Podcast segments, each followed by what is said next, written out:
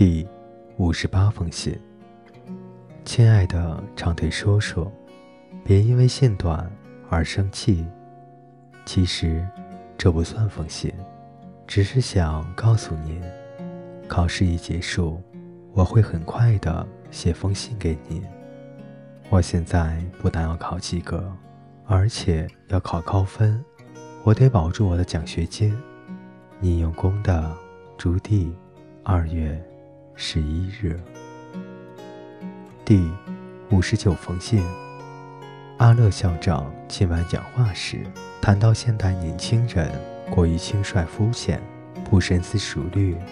他说：“我们正在逐渐失去前辈们那种勤劳向上和刻苦做学问的良好品质。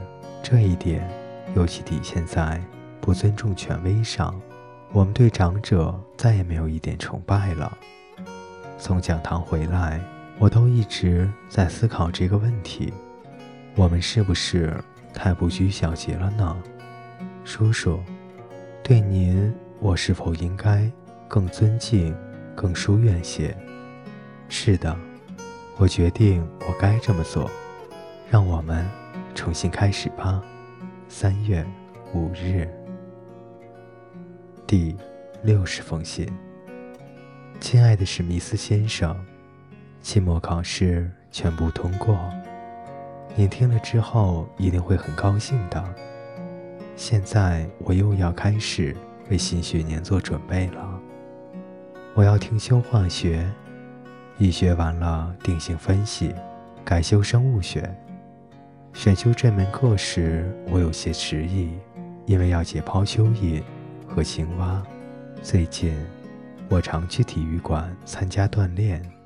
体育馆有一个用水泥和大理石砌起来的美丽的游泳池，是一位校友捐赠的。我的好友麦克白小姐把她的泳衣给了我，因为缩水，她穿不下了。我将开始学习游泳。晚餐后的粉色冰淇淋真的很好吃。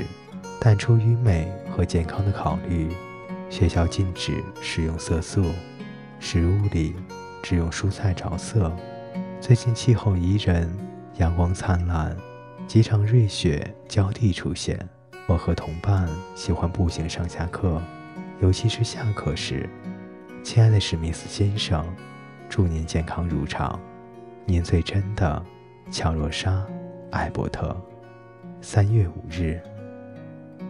第六十一封信，亲爱的长腿叔叔，春回人间，你应该看看校园的旖旎风光。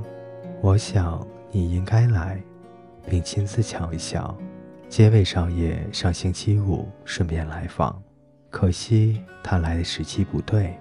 莎莉、茱莉亚和我正好去赶火车。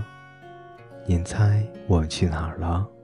去普林斯顿参加舞会和球赛，如果您许可的话，我没有征求您的同意，因为我感觉到您的秘书不会答应的。但是，一切合乎规矩。我们向校方请假，而且麦克白太太随行去照顾我们，玩的愉快极了。数不详述，事情太多，太复杂了。四月。二十四日。